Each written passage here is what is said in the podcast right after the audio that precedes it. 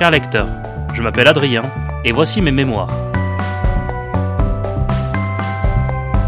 Bienvenue dans ce sixième épisode de notre salon littéraire, le podcast de toutes les littératures. Et avec mon invité du jour, nous allons parler des apparitions de la peste dans la littérature.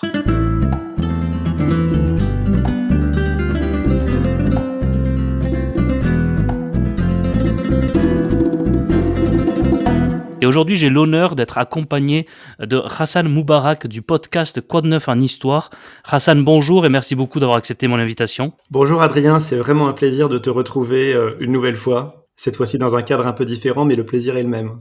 Exactement. Donc Hassan, tu es médecin, tu es plus précisément cardiologue, et comme je disais tout à l'heure, tu es créateur et animateur du podcast Quoi de neuf en histoire, qui existe depuis euh, janvier 2022. Euh, je crois que tu vas enregistrer bientôt le 50e épisode. Euh, tu invites des historiennes, des historiens pour parler de leur dernier livre, pour parler de l'actualité historique. Tu fais à peu près des épisodes d'une quarantaine de minutes et tu embrasses toutes les périodes de l'Antiquité à la période contemporaine. Et je crois même que tu avais fait un épisode sur la période préhistorique. On avait fait trois épisodes ensemble. Tu m'avais euh, très gentiment invité pour euh, participer à trois épisodes. Donc euh, là, cette fois-ci, c'est moi qui t'accueille dans mon podcast. Oui, bah écoute, merci beaucoup Adrien. Et euh, je t'avoue que je retrouve un peu les sensations du début de mon podcast parce que comme tu l'as dit, je suis pas historien et pas journaliste. Donc au départ, sur les premiers épisodes, je savais pas trop euh, forcément comment j'allais m'en sortir. Et là, je retrouve un peu cette sensation. Tu vois, je me suis installé avec effectivement 50 épisodes dans une sorte de confort Mm. euh, en, en chaussons, tu vois. Oui. Et là, euh, c'est différent. C'est, ça va être à moi de, de parler beaucoup plus que, que l'invité finalement. Et alors, pardonne-moi si parfois le, natu- le naturel reprend le dessus et si je te pose des questions, d'accord? Pas de problème. Mais je vais aussi t'en poser du coup des questions. Et euh, Mm. je tenais vraiment à, à te remercier encore une fois, non seulement pour euh, tes invitations dans ton podcast, pour euh, d'avoir accepté euh, de venir ici, et aussi parce que tu es l'un des de ceux qui ont soutenu et ont émis l'idée au début hein, de la création moi de mon podcast. Tu es parmi ceux qui ont soutenu et qui m'ont donné beaucoup de conseils au début. Donc je tenais vraiment à, à te remercier pour tout ça, Hassan. Eh ben merci, je t'en prie. Je rappelle donc Quoi de neuf en histoire, vous pouvez le retrouver sur toutes les plateformes d'écoute de podcast. Euh, il a un compte Twitter qui est passionnant parce que tu n'y parles pas que de ton podcast et tu as aussi une chaîne YouTube où on peut retrouver euh, l'ensemble de- des épisodes. Donc euh, j'invite vraiment tous mes éditeurs à aller te, te découvrir. Bah super. Allez, on va passer cette partie euh, présentation et si tu es d'accord, on va passer à la première partie de notre salon littéraire, le Panthéon des mémoires d'Adrien. Allons-y. Euh, Hassan, toi, tu avais décidé de nous parler de Partout les autres de David Thomas aux éditions de l'Olivier, c'est bien ça? Oui, c'est ça. C'est un livre qui est sorti cette année, donc 2023, euh, aux éditions de l'Olivier. David Thomas, c'est un auteur qui, euh, qui a écrit des, romans au départ de sa carrière littéraire et puis ensuite qui s'est orienté vers un genre euh, que je ne connaissais pas qui sont les micro-nouvelles ou euh, micro-fictions. Les titres de ses principaux euh, de ses précédents romans, c'est par exemple La patience des buffles sous la pluie. L'avant-dernier, déjà sorti aux éditions de l'Olivier, s'appelait Seul entouré des chiens qui mordent et il avait obtenu le prix de la nouvelle de, de l'Académie française. L'idée, c'est donc des mini-nouvelles. C'est une soixantaine de textes à chaque fois qui euh, font quelques paragraphes, parfois même un seul à quelques pages. Le but de David Thomas, c'est pas forcément de faire le plus court possible, euh, et donc il s'autorise parfois des, euh, des textes un peu plus longs de quelques pages, mais la grande majorité fait euh, un à deux paragraphes, euh, une page et demie maximum, qui sont donc écrites dans une langue euh, orale, tu vois, moderne. Il y a évidemment pas trop la place pour la description, mais euh, ça raconte euh, notre vie, euh, notre société. Donc ce sont des réflexions, des anecdotes, des des passages de la vie quotidienne qu'il décrit parfois comme étant un narrateur masculin, parfois comme un narrateur féminin, parfois des jeunes, des moins jeunes, mais globalement, c'est, on sent bien que le narrateur a 40 ou 50 ans euh, en moyenne. Ça parle beaucoup euh, du couple, de l'amour, de la solitude, du travail. En fait, finalement, euh, toutes nos tracasseries, il y a de la vie quotidienne. Et à chaque fois, c'est avec beaucoup d'humour. Et ce qui caractérise bien sûr les, les nouvelles, et surtout quand elles sont aussi courtes, c'est bien sûr la chute. Et je voulais t'en proposer deux. La première s'appelle Réflexe. Là, pour le coup, c'est un seul paragraphe. Je te lis tout sauf la dernière phrase. Chaque fois que je marche avec mon petit garçon, comme un réflexe, sa main vient se lever dans la mienne. Quelles que soient nos humeurs, nos contrariétés, le temps qu'il fait au-dessus de nos têtes ou en nous, nous avançons ainsi côte à côte, mains enlacées. Ce geste discret est le plus grand bonheur de ma vie. Donc ça, on, visualise très bien la scène, le papa ou la maman qui tient son petit avec par la main. Et la dernière phrase qui est le crush, c'est un jour il ne le fera plus. Ouais, je l'ai bien aimé celle-là parce que je l'ai feuilleté le, le livre, j'en ai lu quelques-unes et, et, je suis tombé sur celle-là. Et j'ai bien aimé celle-là aussi. Ouais. ouais, alors l'avantage d'avoir des, des, euh, nouvelles aussi courtes, c'est que du coup, euh, ça se lit très très vite. Ça se lit euh, typiquement dans le métro. Et, pourquoi je te dis ça? Parce que ou ça se lit même chez le. Je, te coupe, hein, désolé, mais mmh. ça se lit même chez dans la salle d'attente chez le médecin. Je crois qu'il y a une courte nouvelle sur ça vers le début du livre où il dit voilà, en fait, mes livres finalement étaient adaptés à, à, à des salles d'attente chez les dentistes ou chez les médecins. Et donc, en fait, les gens comptaient même l'attente euh, du médecin. Hein. Je sais pas si toi tu fais comme ça, si tu fais beaucoup attendre tes patients, mais ils comptaient en, nombre, en nombre de textes et en nombre de, textes à, lire. Donc, j'ai beaucoup aimé cette courte, courte nouvelle aussi. Exactement, et c'est vrai que ça, ça peut s'y prêter. Et pourquoi je te parlais plus précisément du métro? Parce que il me fait beaucoup penser à Riyad Satouf, l'auteur mmh. de bande dessinée, mmh qui euh, avait écrit La vie secrète des jeunes, Les cahiers d'Esther, et Riyad Satouf a un vrai talent, comme David Thomas, pour euh, croquer un peu le quotidien. Alors, c'est, pas forcément un quotidien qu'on vit, parce que dans les interviews de Riyad Satouf, on lui pose toujours la question, mais est-ce que vous avez vraiment rencontré euh, tous ces personnages, toutes ces scènes dans votre vie? Il ne répond jamais vraiment à cette question, mais on se doute bien que non, parce que toi qui prends le métro, le bus, les transports, ce que tu veux, bah, la plupart du temps, il ne se passe strictement rien. Donc, euh, forcément, c'est, c'est inventé. Et là, c'est un peu pareil. Il a un vrai talent pour euh, sentir un peu le, on va dire l'atmosphère de l'époque. Je vais te donner un autre exemple. Cette fois-ci, je vais pas le lire parce que c'est un peu plus long. C'est une nouvelle qui fait quelques pages, mhm. qui s'appelle Une belle soirée. Alors, bah, c'est euh, un couple de quarantenaires qui fait un samedi soir une, soirée à la maison. Ils invitent 80 euh, personnes. Toute la journée du samedi, évidemment, se passe à faire les courses, faire à manger, les salades, faire le ménage de telle sorte que quand euh, arrive 20 heures, euh, ils sont claqués. Et là, les invités commencent à arriver, les uns après les autres.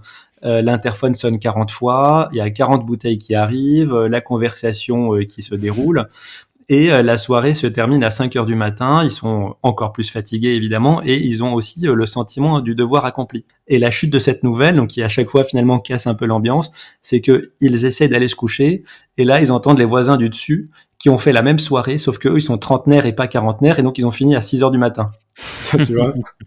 Et ça, voilà, ça sent, ça sent le vécu à chaque fois, évidemment, bien sûr romancé, mais c'est euh, c'est vraiment. Euh, alors moi, je l'avais entendu euh, parler sur d'autres antennes, et il disait que il euh, préparait environ 200 textes à chaque fois. En fait, il a son carnet, je pense, et il doit, dès qu'il a l'inspiration, écrire son texte.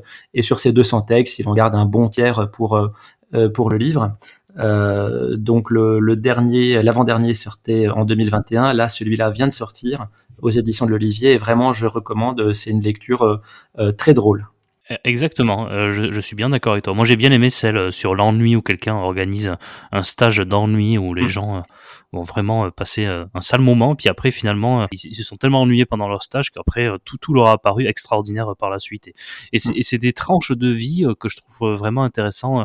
Tu parlais de Riyad Satouf, je pense aussi au, mangaka Mochizuki, mm. qui a fait Tokyo Kaido, par exemple, ou, d'autres types de mangas où on a des tranches de vie, des personnages très divers de, la société. Et là, on retrouve ça aussi. Si tu es d'accord, du coup, on va passer à, mon livre, à moins que tu aies quelque chose à, dire de plus dessus. Non, non, c'est bon. Eh bien, moi, j'avais choisi de parler, alors puisqu'en plus tu animes un, podcast d'histoire, mais c'est pas pas un livre historique comme les autres, mais c'est euh, Amerigo de Stefan Zweig. Il a aussi fait euh, de grandes biographies historiques. Là, c'est plus, on va dire, une enquête historique qu'une biographie. Euh, alors, on sait tous qui a, a découvert l'Amérique. En général, on répond plutôt Christophe Colomb. Il va se poser la question, mais alors pourquoi le continent s'appelle Amérique et pas la Colombie? Il va se poser la question de mais qui était ce Amerigo Vespucci? Est-ce que lui, il a découvert l'Amérique? En fait, pas du tout. Est-ce qu'il a revendiqué euh, le baptême du continent pour son nom? Pas du tout non plus. Est-ce qu'il était euh, au courant de ce qu'on allait faire de, son nom, etc. Pas plus que ça. Et c'est euh, une vraie enquête et en même temps une histoire de quel a été le contexte des grandes découvertes européennes vers les autres continents? Pourquoi c'est arrivé à ce moment-là? Pourquoi ça a à ce point fasciné? Et c'est vraiment très intéressant. J'ai beaucoup aimé ce, ce, livre qui fait 120 pages, qui est très rapide à lire et qui est une vraie enquête historique sur en fait le hasard du destin, le hasard de l'histoire. Euh, ce sont des erreurs historiques, des erreurs de traduction, des erreurs de retranscription, des hasards, euh, des, des, des, un concours de circonstances qui font que petit à petit, finalement, c'est le nom euh, de Amerigo Vespucci qui n'avait rien d'un conquistador, qui n'avait rien d'un grand, euh, d'un grand marin, et qui s'est seulement engagé vers les 50 ans en tant que matelot parce qu'il était sans le sou, et qui envoyait des lettres en Europe sur ce qu'il voyait. Et puis un jour, dans une de ces lettres, s'appelait Mundus Novus, donc euh, Nouveau Monde. Et cette expression a été reprise et par un effet de hasard des circonstances, finalement, on a dit que c'était lui qui avait découvert l'Amérique. Et c'est vraiment très intéressant. Stéphane Zweig, il, se demande là-dedans, mais en fait, qui c'est qui découvre vraiment l'Amérique? Celui qui réalise l'exploit, donc à l'époque on pensait que c'était Christophe Colomb, ou celui qui a conscience que quelque chose de nouveau avait été découvert? Et, et c'est intéressant aussi sur euh, la distinction entre l'histoire telle qu'on la vit et puis l'histoire telle qu'on en parle, telle qu'on s'en souvient, je, je, crois que euh, c'est un thème qui revient également de manière récurrente dans tes podcasts. Il y a une grande différence entre le vécu et ensuite la mémoire et, et l'image qu'on va laisser euh, parfois trois siècles 4 siècles, 5 siècles après, on n'a pas du tout la même image aujourd'hui du Moyen Âge qu'on l'avait euh, au 19e siècle, euh, etc. Euh, c'est un livre qui se lit très rapidement, avec un superbe rythme, une, une plume comme toujours chez Zweig génial. Et puis vraiment, si, si vous aimez les enquêtes, ce livre est fait pour vous. Alors j'ai une question pour toi Adrien parce que tu m'as tu m'as prévenu hier euh, du choix de ton livre donc évidemment je n'ai pas eu le temps de le lire. Bien sûr. Donc je n'ai pas lu Amerigo de Stefan Zweig mais euh, bon ça fait partie de ses biographies, il avait euh, écrit sur Fouché, sur Marie-Antoinette, etc. Mm. Et, et, ma question c'est que il a écrit ce livre en 1941 au moment où il s'installe au Brésil et où il va voyager en Amérique quelques mois avant son suicide. Est-ce qu'il y a un lien avec entre, entre, son installation en Amérique et la biographie d'Amerigo Est-ce que c'est un projet qu'il avait depuis longtemps ou est-ce que euh, ça lui est arrivé au moment euh, où il était sur le continent américain? Tu sais ça? Alors, Je sais pas si c'est un projet qu'il avait depuis longtemps. Euh, ce qui est certain, c'est que ce continent qui, lorsqu'il est accueilli aux États-Unis, est une démocratie et un peu le symbole de la liberté pour lui parce qu'il quitte l'Europe qui à ce moment-là est dans un état de, chaos terrible pour lui. Et c'est ce qui va, je pense, l'une des raisons qui vont conduire à son suicide, c'est cette dépression face à ce que devient le continent européen. Il a cette idée de liberté, de démocratie aux États-Unis et il conclut parmi, des, parmi ces lignes de conclusion, il le dit finalement, c'est bien, c'est une bonne chose que ce continent de la démocratie, ce continent de la liberté, ne porte pas le nom d'un conquistador, d'un guerrier ou d'un ancien dictateur, mais porte le nom d'un courageux personnage ordinaire finalement, quelqu'un d'assez banal. Mmh. Et, comme je le disais, c'est vraiment pas une biographie historique euh, classique comme il a pu le faire, comme tu dis, euh, euh, sur Marie-Antoinette ou Fouché ou Marie Stuart, qui est aussi extraordinaire cette biographie de Marie Stuart.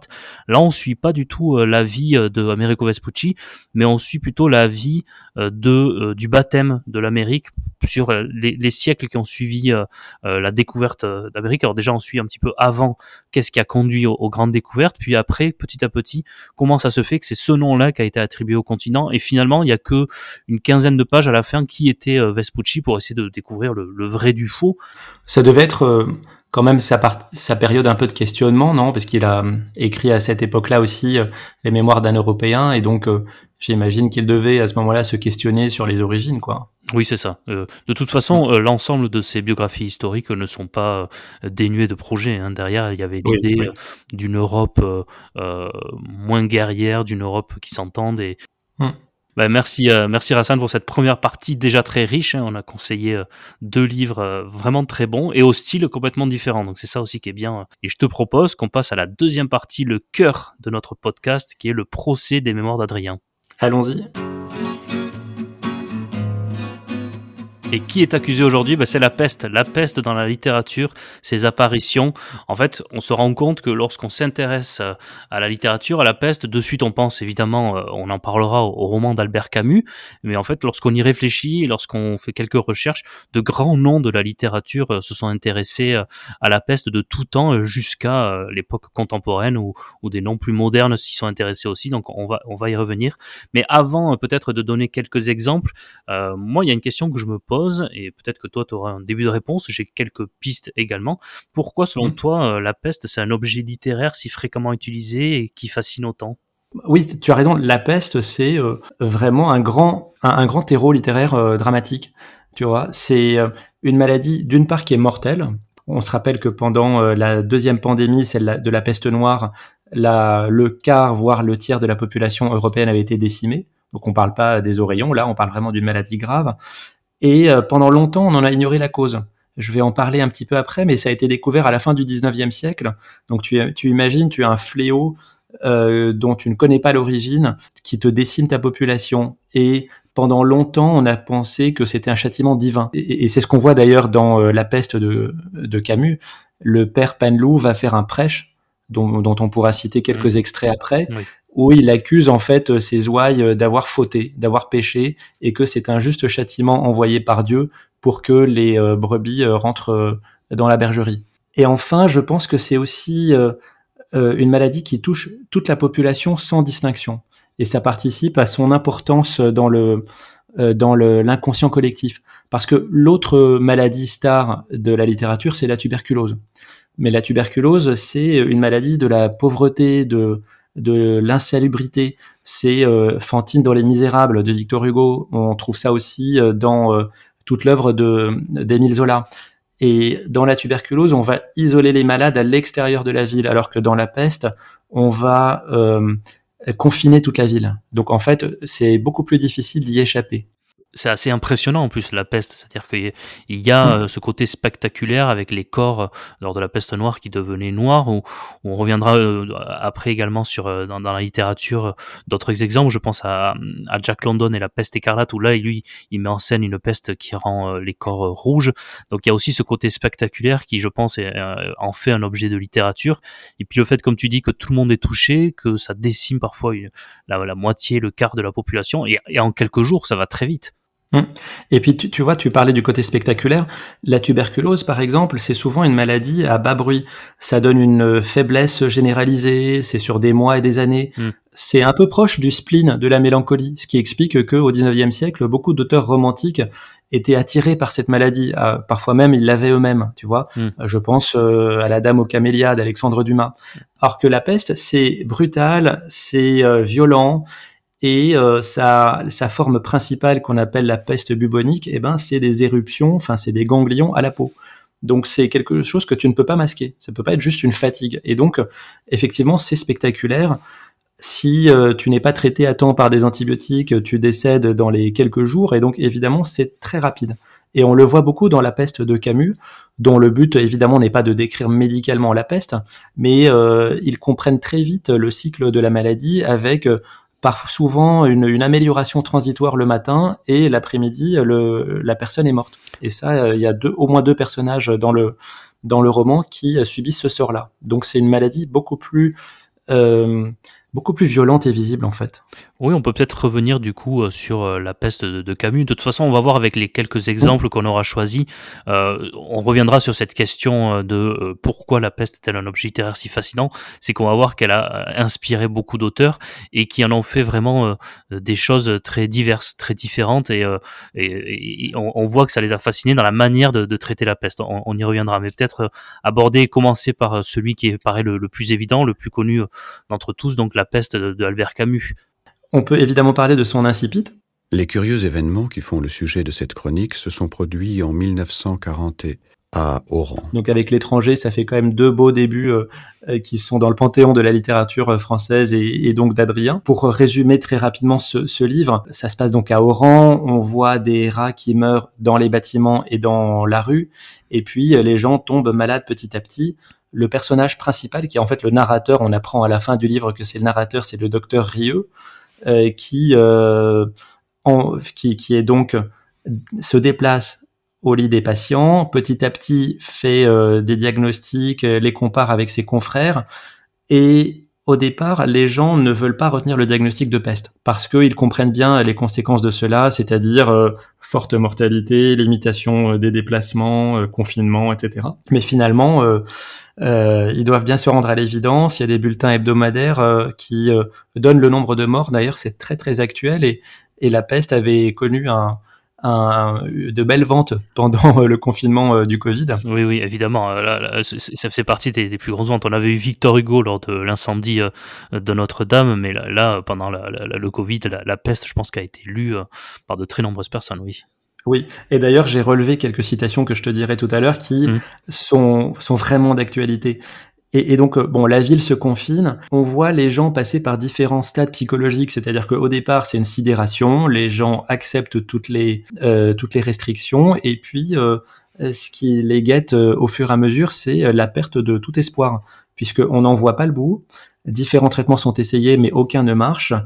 Et tous ceux qui avaient des projets de couple, de famille, les abandonnent petit à petit on a le journaliste Rambert qui était envoyé euh, à Oran, qui dit bien au départ qu'il est étranger à cette ville, qui essaye de euh, trouver des moyens euh, un peu détournés de sortir de la ville et il n'y arrive pas. Et finalement, il va comprendre que sa place est là et il va se joindre aux équipes de secours.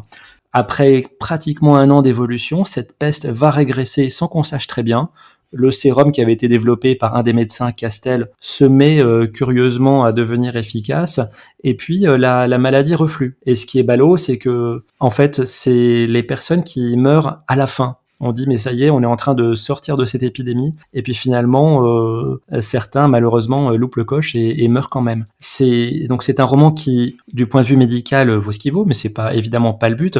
C'est vraiment comment on vit en société, comment euh, on se comporte face à un danger. à l'époque, dans les années 40, on savait quelle était la cause de la peste et, et j'y reviendrai un peu plus tard à l'occasion d'un autre roman. Et pour te donner quelques exemples qui résonnent avec l'épidémie de Covid, il y a deux passages que j'ai notés en relisant ce livre pour cette, euh, ce podcast.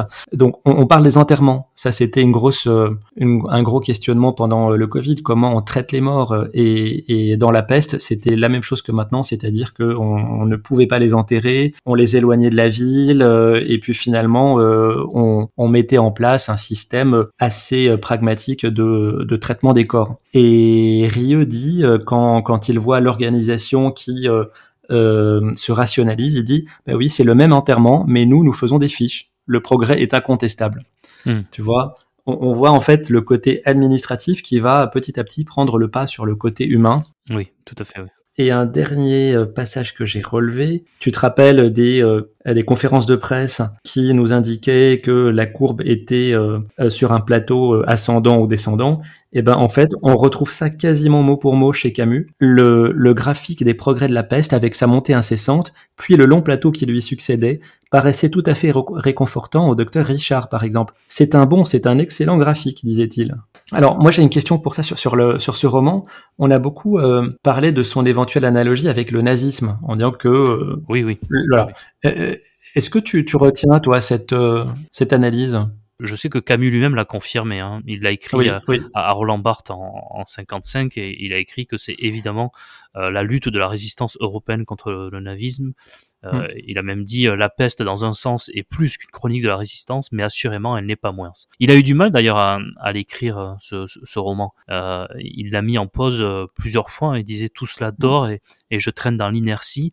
Je sais qu'il avait écrit également à, Louis Guillou, un auteur moi qui qui me plaît euh, beaucoup, euh, dans la dédicace de, de, de l'édition de La Peste, quand, quand on voit Albert Camus et Louis Guillou, il a écrit euh, à toi mon frère qui a en partie écrit ce roman.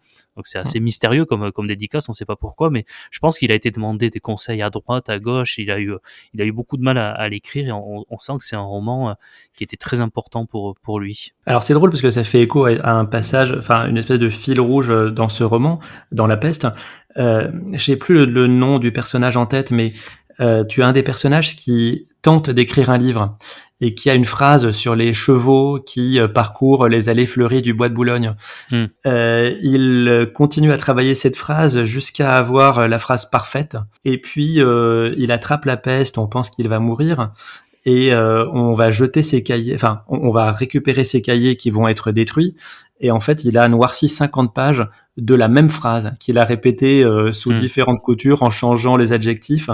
Et ces cahiers euh, finalement sont détruits et il dit mais c'est pas grave. Euh, en gros, je me souviens de ce que je voulais de ce que je voulais dire. Donc c'est peut-être que c'était une ça fait écho à son à son projet de enfin de lente maturation littéraire, c'est possible. Oui, oui, tout à fait, oui, oui, Mais tu vois, la limite, je trouve avec l'analogie avec le nazisme, c'est justement ça, c'est que au bout de quelques mois d'évolution, cette épidémie, elle se, elle régresse toute seule, sans aucune intervention. Tu hmm. vois, il n'y a, a, pas d'équivalent d'une résistance qui aurait combattu la maladie, parce que les traitements qui ne marchaient pas se mettent à marcher, mais ce sont les mêmes traitements, donc il n'y a pas vraiment d'action, de lutte contre la maladie autre que les simples mesures de prévention d'isolement social finalement. Oui, oui, non, non, tu as raison. Moi, euh, pour parler d'un autre court récit que j'ai lu euh, euh, sur la peste, ça s'appelle Les pestiférés de, de, Marcel Pagnol. Je ne sais pas si tu as entendu parler de cette nouvelle. Et là, c'est assez marrant parce que lui, il évoque dans ce récit imaginaire la peste de Marseille en 1720,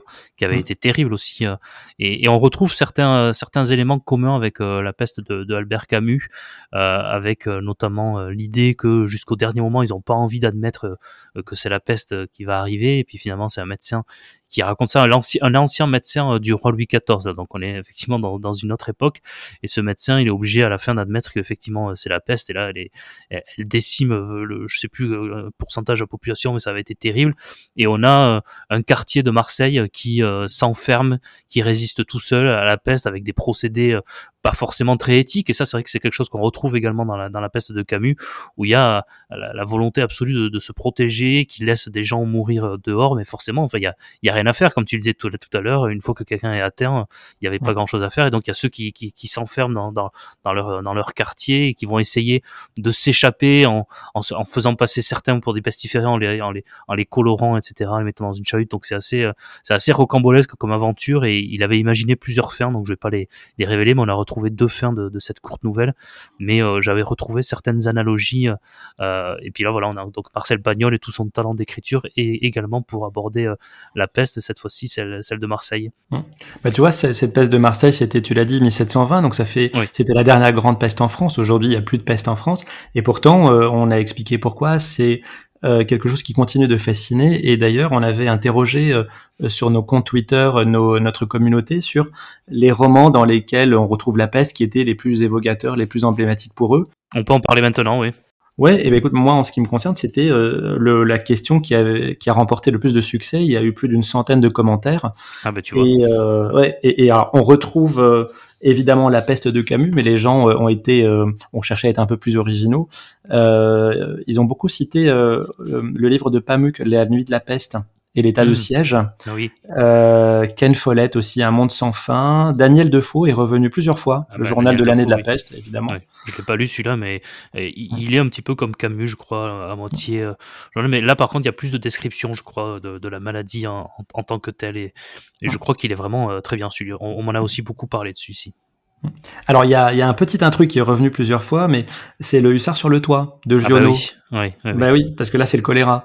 Mais euh, mais bon, c'était en Provence, donc on peut considérer que les gens ont peut-être fait euh, l'amalgame avec la peste de Marseille. Mais c'est quelque chose qui a vraiment passionné les gens. Et euh, il y a eu énormément d'ailleurs d'auteurs anglo-saxons, hein, Kathleen Winsor, euh, Maggie O'Farrell, Connie Willis. Euh, qui, qui, ont été cités. Donc ça veut dire que c'est évidemment pas euh, spécifique à la France, mais c'est quelque chose qui a traversé la littérature. Et parmi euh, ce que j'ai cité, il y a quand même beaucoup d'œuvres du XXe siècle aussi. Donc même quasiment un siècle après les derniers cas importants de peste sur le continent, bah, il y a c'est quelque chose qui reste gravé dans notre imaginaire, je trouve. Oui, tu as parfaitement raison. je suis malade, complètement malade comme quand ma mère sortait le soir et qu'elle me laissait seule avec mon désespoir. Je suis malade, parfaitement malade. T'arrives, on ne sait jamais quand, tu repars, on ne sait jamais où. Et ça va faire bientôt deux ans tu parlais euh, d'auteurs contemporains qui également été fascinés par, par la peste.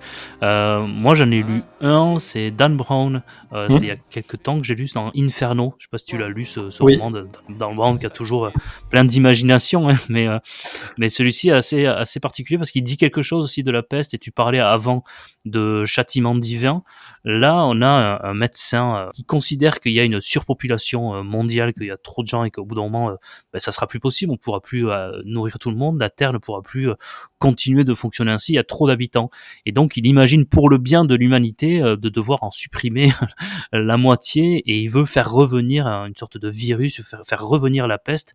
Et donc, on a cette enquête à travers euh, Florence, puis d'autres villes, et à travers les imaginaires et les apparitions de la peste euh, du XIVe siècle, et on a cette double enquête. Mais là, voilà, on a cette peste qui est réutilisée mais pas cette fois-ci pour faire un châtiment divin, mais pour euh, essayer de régler un des problèmes évidemment de surpopulation mondiale. Et j'avais trouvé ça intéressant la manière dont la peste était utilisée. Tout à l'heure, on parlait d'analogie avec le nazisme. Là, on parle des...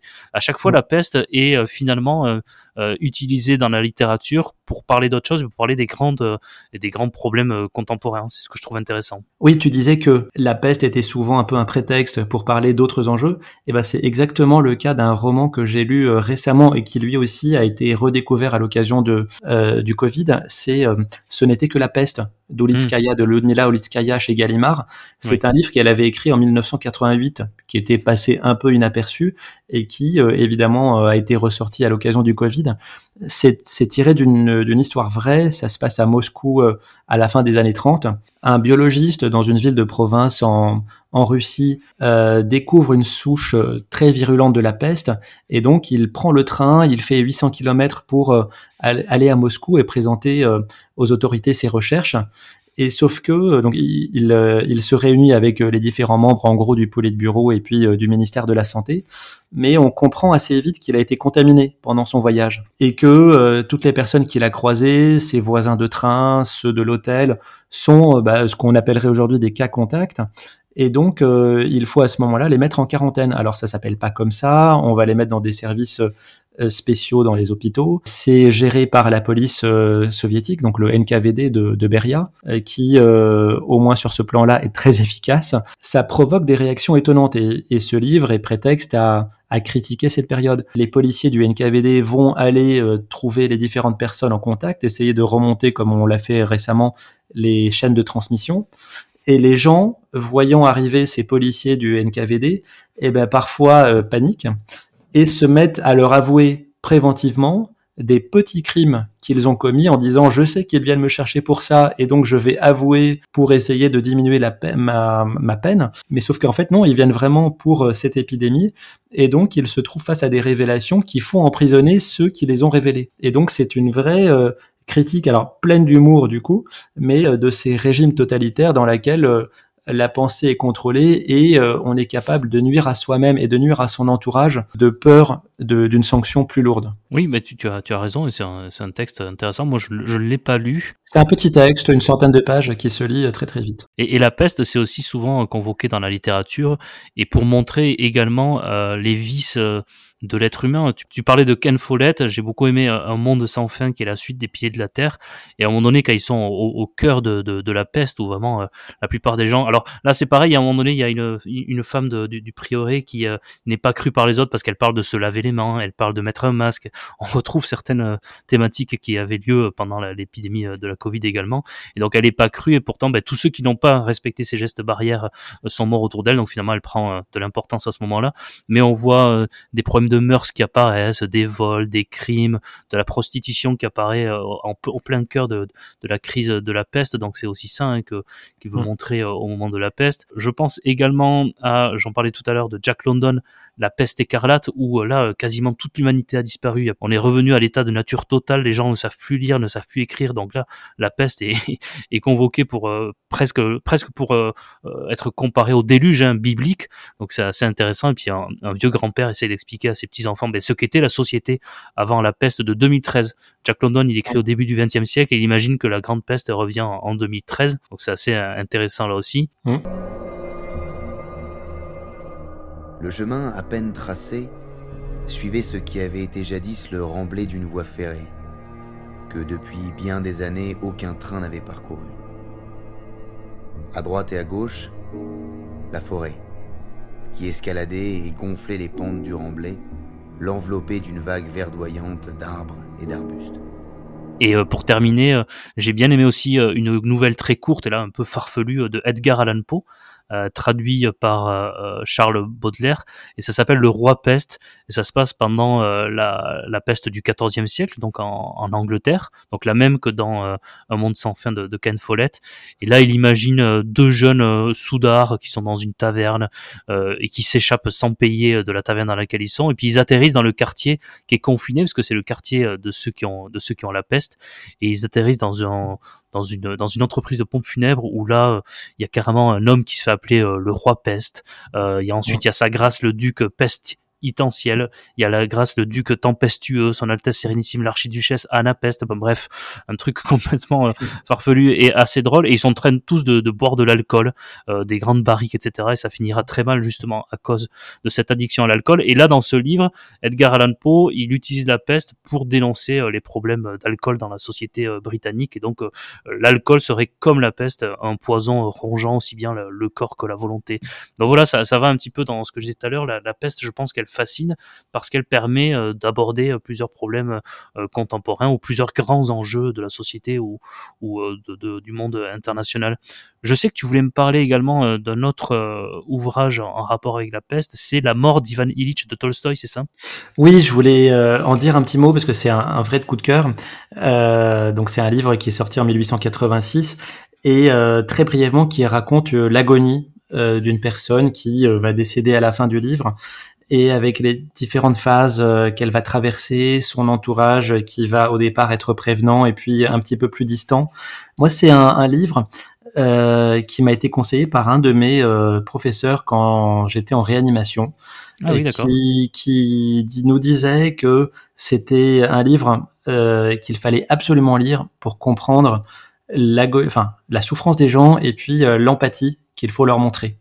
Et c'est un, c'est un petit texte, hein, c'est, un livre où il y a trois, trois nouvelles qui, euh, qui parlent de ça. C'est, on sait pas très bien euh, d'ailleurs la maladie, mais peu importe en fait. Et on voit la, la déchéance physique qui euh, s'accompagne d'une déchéance morale. et c'est un, tout le, tout le livre, c'est, c'est vraiment l'agonie de cette personne. Et c'est un texte qui est magnifique à lire. Ça n'est pas la peste, mais c'est de Tolstoï, c'est un des plus beaux textes, je pense ben voilà, encore un grand nom euh, de la littérature euh, qui nous parle également, alors pas forcément directement de, de la peste, mais euh, un grand nom qui parle de, de la maladie. De, et vu la manière dont tu le décris, ça se rassemble quand même pas mal avec, avec la peste. Oui, oui, oui. Et si tu permets, Adrien, je voudrais, pareil, parler d'un dernier livre qui est Le Peste et choléra de Patrick Deville, qui était sorti mmh. en 2012 et qui allait aux éditions du Seuil et qui avait obtenu euh, le prix Femina cette année. Euh, parce qu'on a parlé un peu des origines de la peste, de sa découverte à la fin des, du 19e siècle, ben c'est ce qui est raconté dans ce livre, euh, puisque la peste a été découverte en 1894 par Alexandre Yersin de l'Institut Pasteur. C'est une biographie romancée de, de Yersin, donc ça n'est pas que sur la découverte de la peste, mais euh, sur ce qu'il a fait après. C'était un personnage euh, un peu solitaire, euh, un peu misanthrope, euh, qui a beaucoup voyagé en Asie du Sud-Est, euh, en 1894, alors qu'une peste touche la Chine et surtout Hong Kong, lui travaillait euh, à Saigon, et donc euh, le gouvernement français l'Institut Pasteur lui demandent de se rendre là-bas pour étudier ça. Il est euh, dans une région dominée par les Anglais, il est écarté des hôpitaux, mais il arrive à soudoyer les petites mains pour avoir pour construire une paillote et il, installe un petit laboratoire et il arrive à, à, à récupérer des cadavres. Et c'est le premier qui va euh, faire le, le, diagnostic de l'agent de la peste. C'est un bacille qui, à qui il a donné son nom, Yersinia comme Yersin, donc Yersinia pestis. Euh, parce qu'il va trouver cette bactérie dans les bubons, c'est-à-dire dans les éruptions euh, des ganglions à la peau. On voit la compétition qu'il a avec une autre équipe, une équipe japonaise menée par Kitasato Shibasaburo, qui lui a été formée par Robert Koch. Et en fait, on retrouve la rivalité entre Louis Pasteur et Robert Koch sur leur euh, deuxième génération de savants, cette fois-ci sur un autre terrain, non pas en Europe mais en Asie euh, du Sud. Et euh, c'est une course puisque la même année, les deux vont publier leurs résultats, sauf que euh, Yersin isole ce, ce bacille des ganglions alors que l'autre travaille sur le sang et euh, c'est beaucoup plus difficile à mettre en évidence dans le sang. Il va se tromper de germe, il va, il va penser que c'est, enfin, il découvre, il voit le pneumocoque, il pense que c'est ça qui est la bactérie responsable de la peste. Donc évidemment, l'histoire a retenu son, son nom, et c'est pour ça que le titre d'ailleurs, je pense, s'appelle Peste et choléra, parce que c'est l'équipe de corps qui a découvert, redécouvert le bacille du choléra. Donc c'est à la fois une histoire d'une personne, une biographie qui est romancée bien sûr, même si euh, tout, tout, tout, dans le livre et enfin toute la trame est vraie. Hein. Et, et, puis à la fois une rivalité finalement entre deux géants euh, scientifiques transposés sur euh, sur un autre continent. Oh, c'est bien, du coup, euh, je crois qu'on a fait un peu le, tour de la question. Pourquoi ça, fascine autant? Je crois qu'on a apporté quelques éléments de réponse et puis on a pu conseiller à la fois des grands classiques et puis d'autres œuvres un, peu inconnues, euh, des ouvrages qui utilisent la peste pour euh, évoquer d'autres sujets, puis des ouvrages qui évoquent la peste directement, donc comme celui que tu viens d'aborder. Donc c'est vraiment très intéressant. Je sais pas si tu avais une dernière chose à dire dessus ou alors on passe à, la suite de l'émission. Non, on peut, on peut passer à la suite. Eh bien, on va passer à la troisième partie, mais avant la, troisième partie, il y a, et je sais que tu es un fidèle auditeur du, podcast, donc euh, tu n'es pas si surpris que ça, il y a la rubrique surprise qui est le mur d'Adrien.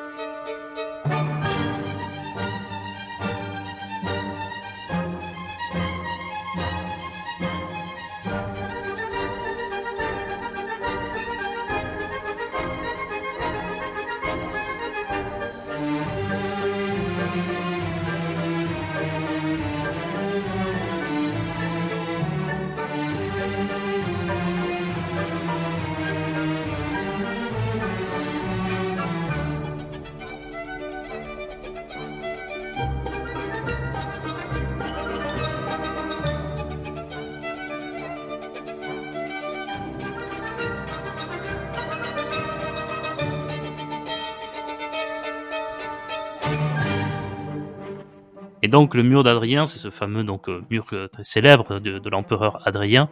Et sur ce mur sont écrits euh, trois inscriptions en latin, donc Veni, Vidi et Vici.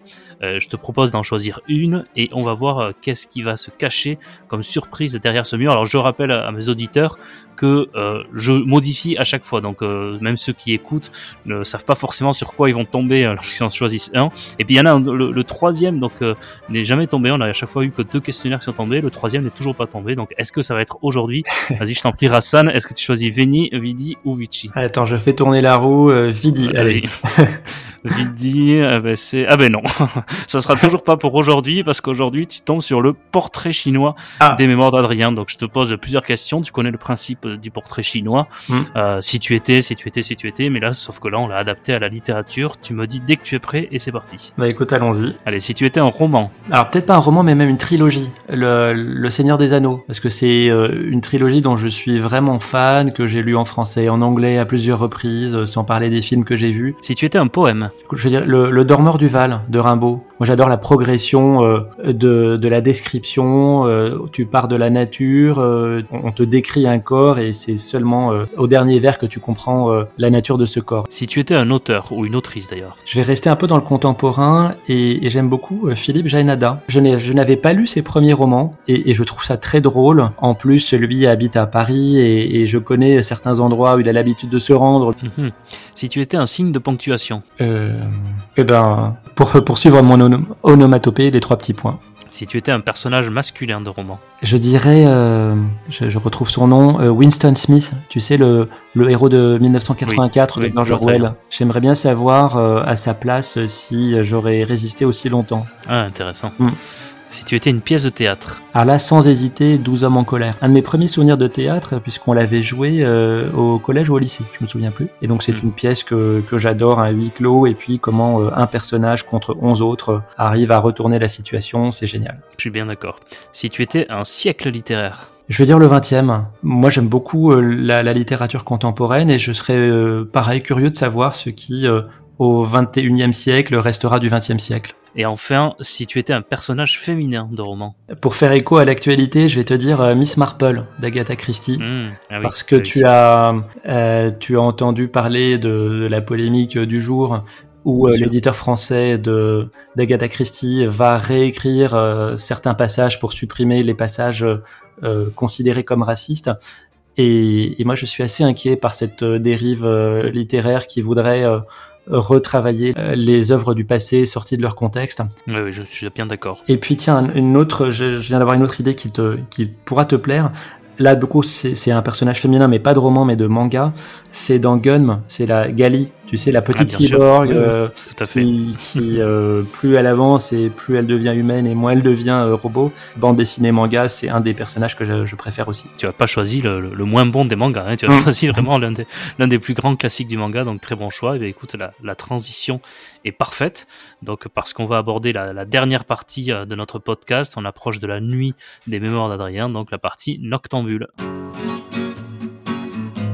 Parce que dans Noctambule, mon invité et moi-même mettons en avant soit un manga, soit un comic, soit une bande dessinée. Parce que, comme je disais, on parle de toute littérature. C'est un genre qui est parfois méprisé alors que c'est euh, un vrai genre littéraire et très riche et très varié. Donc ça me fait à chaque fois plaisir de mettre en avant euh, des bandes dessinées ou des mangas. Et toi, tu as décidé de mettre en avant la collection Vent d'Ouest chez Glénat par Patrick Weber et Nicobi, c'est ça? Oui, alors c'est euh, c'est la collection Vent d'Ouest chez Glénat.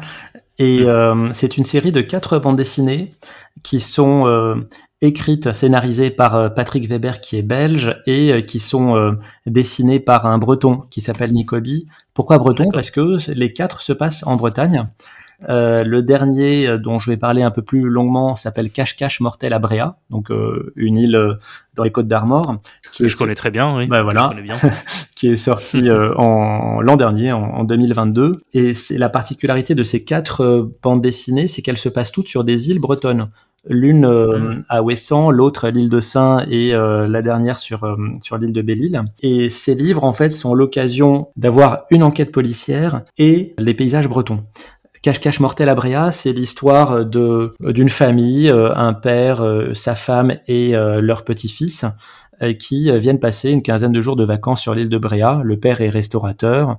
Il loue une petite maison à côté de laquelle ils ont une voie d'autres maisons, donc enfin, des voisins, une voisine qui est comédienne à la retraite, et puis un autre voisin qui est qui s'appelle Monsieur Lannoy, qui est un nouveau riche, euh, qui a fait aménager sa villa, qui est avec ses trois filles. Et euh, donc le petit, qui s'appelle Nathan, profite euh, de ses vacances pour explorer l'île en compagnie de, de, la voisine. Il part un peu en cachette voir la, la maison de son voisin, le nouveau riche, et là il aperçoit un corps flottant.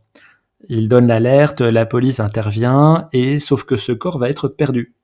Donc une enquête va s'enclencher et euh, alors évidemment je ne vais pas raconter le, la fin, mais dans cette enquête on va se rendre compte que beaucoup de destins sont mêlés, certains personnages ne sont pas ceux qu'ils prétendent être, certains se connaissent alors que euh, ça n'était pas euh, évident d'emblée. Ça mêle donc cette enquête policière a euh, des mystères bretons. On parle là le, petit enfant, on lui dit mais non, ce que tu as vu c'est l'encou et l'encou pour ceux qui connaissent dans la mythologie bretonne c'est une représentation de la mort. Et, et la dernière scène est, est particulièrement géniale parce qu'on on parlait d'Agatha Christie, et ben ça rappelle les conclusions d'enquête d'Agatha Christie parce que la commissaire qui est dépêchée du continent pour euh, mener son enquête a son sa petite idée et à la fin elle va réunir tous les personnages dans, je crois, dans une salle de classe et euh, elle va, ah voilà, elle va donner ses conclusions, elle va expliquer les incohérences des uns et des autres, elle va désigner le coupable et euh, sa démonstration est sans faille. Donc ça rappelle Agatha, Agatha Christie. Ah c'est génial. Ouais, c'est génial ça donne vraiment envie de, de, la lire, cette BD. Euh, tout bon, ça se passe à l'île de Bréa que, que, je, que, je, connais un peu et, tu en donnes un très bel aperçu. ça donne envie d'aller lire ça. Donc, merci beaucoup. Et ça m'intéresse aussi celle de sur, sur l'île de Saint. Alors, est-ce que tu connais l'anecdote euh, Est-ce que tu connais l'anecdote historique euh, sur l'île de Saint et, De Gaulle? Non. C'est lorsque De Gaulle fait son appel. Euh, je crois qu'il y a à peu près un ah tiers ou un quart de ceux qui arrivent à Londres viennent de l'île de Saint. Et le général De Gaulle dit je ne savais pas que l'île de Saint était le quart de la France ou le tiers de oui, c'est vrai, c'est vrai, Je trouve ça très drôle comme phrase. Et, et, juste pour préciser, à la fin de ces livres, euh, eh ben, il y a un petit carnet en fait qui historique qui, euh, qui te raconte euh, l'histoire de ces îles, euh, bah, parce que ah, notamment, bon, la première c'était Ouessant, donc le livre s'appelait Ouessantine, mm. qui montre un peu le dépeuplement progressif de ces îles.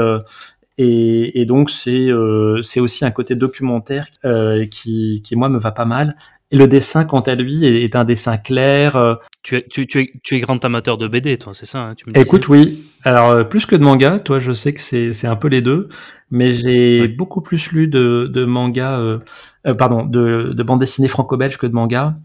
Je n'ai mhm. par contre euh, quasiment pas lu de comics. Je ne sais pas si toi tu aimes bien ce genre-là, mais là pour le coup, je, ouais, je suis beaucoup moins fan. En tout cas, merci beaucoup pour ton conseil. Je, vais vite m'empresser euh, d'aller voir si dans les médiathèques euh, bretonnes je vais pouvoir trouver ça. Je pense que oui. Hein, ah bah, c'est le pays où tu vas trouver. Oui, oui. Bah, moi, le cache-cache mortel à je l'avais acheté à Saint-Malo. Tu vois, donc je pense que tu vas le trouver ah, dans le, tu vas le trouver dans le coin. Moi, j'avais envie de parler d'une bande dessinée qui s'appelle Dans l'ombre. c'est écrit au scénario, on a Philippe Pelaez et euh, au dessin, on a Cédric Le Bihan, donc euh, peut-être euh, Bretagne aussi, je ne sais pas. Et, il et c'est l'adaptation d'un roman écrit par Édouard Philippe et Gilles Boyer. Mmh. Et ils en savent quelque chose parce que c'est un roman et donc une bande dessinée sur une campagne présidentielle. En fait, on a un camp, on a des primaires avant la présidentielle, des primaires. un des candidats donc a remporté les primaires et se prépare à aller dans la campagne présidentielle. Et on suit ce qu'on appelle un apparatchik, c'est-à-dire quelqu'un qui va travailler pour lui dans l'ombre tout le temps, qui est prêt à tout pour lui, qui se sacrifie qui fait euh, les basses besognes euh, dans l'ombre. C'est pour ça d'ailleurs que le, titre de la BD est, dans l'ombre. Sauf que voilà, on va assister à, des trahisons, euh, des complots, des accusations de fraude pendant les primaires. Évidemment, tout ça n'est que pure fiction, hein, mais, voilà, lorsque c'est écrit à la base par Edouard Philippe et Gilles Boyer, on peut se dire qu'ils connaissent bien quand même le, milieu politique. En tout cas, c'est super bien comme bande dessinée. Moi, je n'ai pas lu le roman, mais la bande dessinée est plutôt bien dessinée, plutôt jolie, mais surtout, je trouve très bien rythmé, on ne s'ennuie à, aucun moment. Euh, la révélation euh, finale de, toutes les explications n'est pas euh, grandiloquente, n'est pas extraordinaire, mais ça reste assez, assez cohérent. Donc c'est vraiment très bien du, début à la fin. On passe un, bon moment et j'avais vraiment envie de mettre en avant cette bande dessinée. je sais qu'avec Pierre Manenti, on avait évoqué Quai d'Orsay, mmh. une bande dessinée sur la politique, mais d'une autre manière. Là, c'est vraiment une autre manière. On est plus dans les campagnes présidentielles, donc c'est aussi très intéressant. Oui, parce que Quai d'Orsay c'est très humoristique, c'est euh, c'est tiré de l'expérience de De Villepin au Quai d'Orsay. Et là, euh, c'est un vrai polar. Hein. Ça se passe dans le milieu politique, mais euh, il n'y a, y a pas de meurtre, mais il y a des il y a des coups bas, il y a des trahisons, il y, a des, y a des tentatives de meurtre. Il y a des tentatives de meurtre, voilà. En tout cas, il y a, des. Mm. effectivement, certains sont amochés. Et puis euh, il y a euh, une histoire également de hacker, euh, donc ça, ça fait référence. Parce que le livre était écrit avant, mais ça fait référence euh, toutes les tentatives de, de, désinformation et de détournement des campagnes par par les Russes, par exemple. Et oui. effectivement, euh, si j'avais l'occasion de rencontrer les auteurs, je leur demanderais euh, à quel point c'est du vécu, ça. ouais, je, je, ne sais pas si euh, la proportion est élevée, mais euh, je, je, pense que sur les primaires, sur les accusations de fraude, etc., ça doit être, il doit y avoir du vécu. En tout cas, c'est intéressant. Et puis sur le rôle aussi des, des apparatchiks, on, on les connaît pas trop. Il, il définit le terme d'apparatchik. Il se présente lui-même le personnage principal comme étant un apparatchik. Et c'est intéressant de, de, voir ces gens-là qu'on connaît très peu finalement.